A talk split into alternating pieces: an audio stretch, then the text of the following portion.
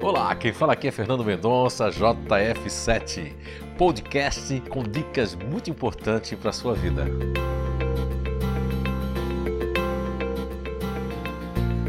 Olá, então estamos de volta com mais um episódio da série que estamos falando sobre efeitos psicossomáticos e inconsequências automáticas, né?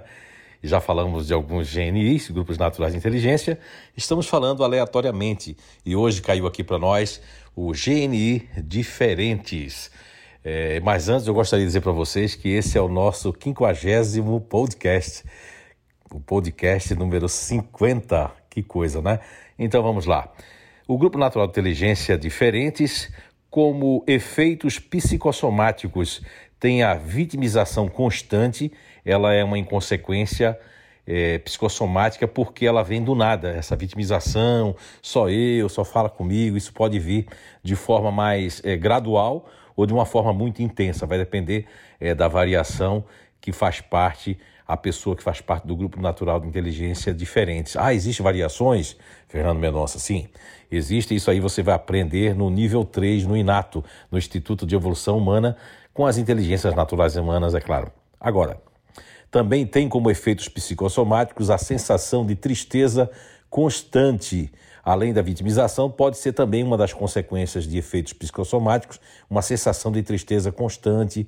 Essa tristeza pode vir ser motivada por variáveis motivos. Vejam bem que há muito tempo atrás, e aliás, eu acho que é no livro Você é Cura 1, que ou é Você é Cura 2, agora eu estou misturando as coisas, mas lá tem um relato muito interessante de uma psicóloga que faz parte do grupo diferente, que ela relatou que ela foi diagnosticada no corpo de psicologia como ela tem uma depressão cíclica por conta desses efeitos psicossomáticos, ou seja, quando ela perdeu a mãe dela, quando ela perdia alguém da família, aí vinha essa depressão cíclica. Na verdade, não passa de o quê? De uma sensação de tristeza constante que pode vir em momentos mais difíceis da vida de qualquer um, mas quando se trata do grupo natural de inteligência dos diferentes, isso é mais acentuado porque o emocional ele é para dentro na corrente centrípeta, que tem ali o racional em segundo plano, que já fez o nível 1 do Inato vai entender, na composição dos mecanismos cognitivos.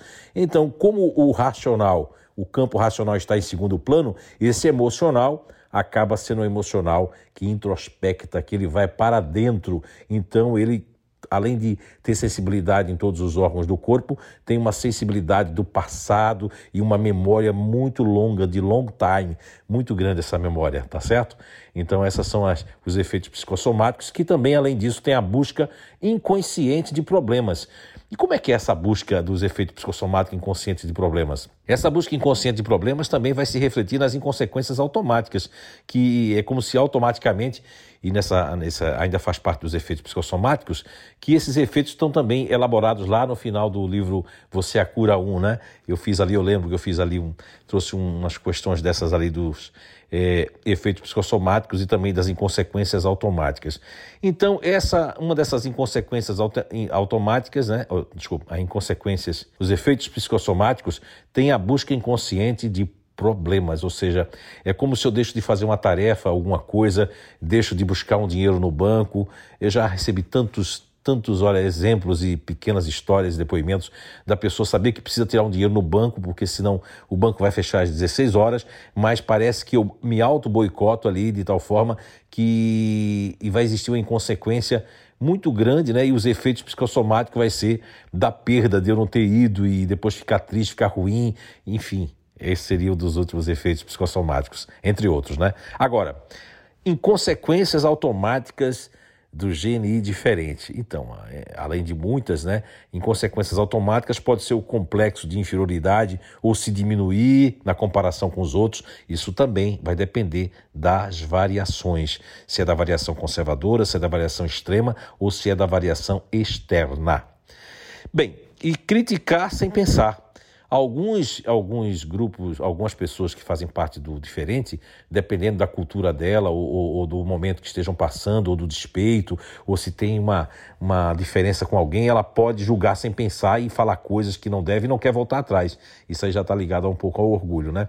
Então, e criticar sem pensar, outra inconsequência automática é se melindrar sem razão, achar que foi com ele, que estão rindo dele ou que estão rindo dela, não é? Bajular os que consideram importante ou acima deles, que é difícil eles fazerem isso, mas eles conseguem fazer isso só com aqueles que estão acima deles e que e eh, são diferentes e que têm mais conhecimento do que eles, né? Isso é uma inconsequência automática.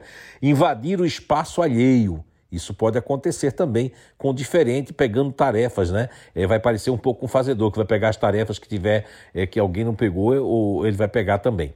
E não perceber quando é arrogante. Geralmente, 99% dos casos, os diferentes não percebem que de alguma forma foram arrogantes, seja numa conversa digitalizada, seja numa conversa pessoal. Mas isso é uma inconsequência automática que muitas vezes não são vistas nem percebidas, ok? Espero ter ajudado aí a todas as pessoas que fazem parte do diferente e aqueles que convivem também com seus familiares, né? Então, olha, esse é o quinquagésimo podcast aqui desde que nós começamos. Quero fazer um agradecimento aqui especial ao Eduardo Stalin, ele que recebe essas gravações e que coloca a mão na massa e que edita. Então, Eduardo, estamos fazendo aí é, o 50 podcast, o número 50 dessa série que nós começamos, Feliz no Trabalho, Feliz na Vida. Então, um grande abraço para todos, se cuidem e até o próximo episódio.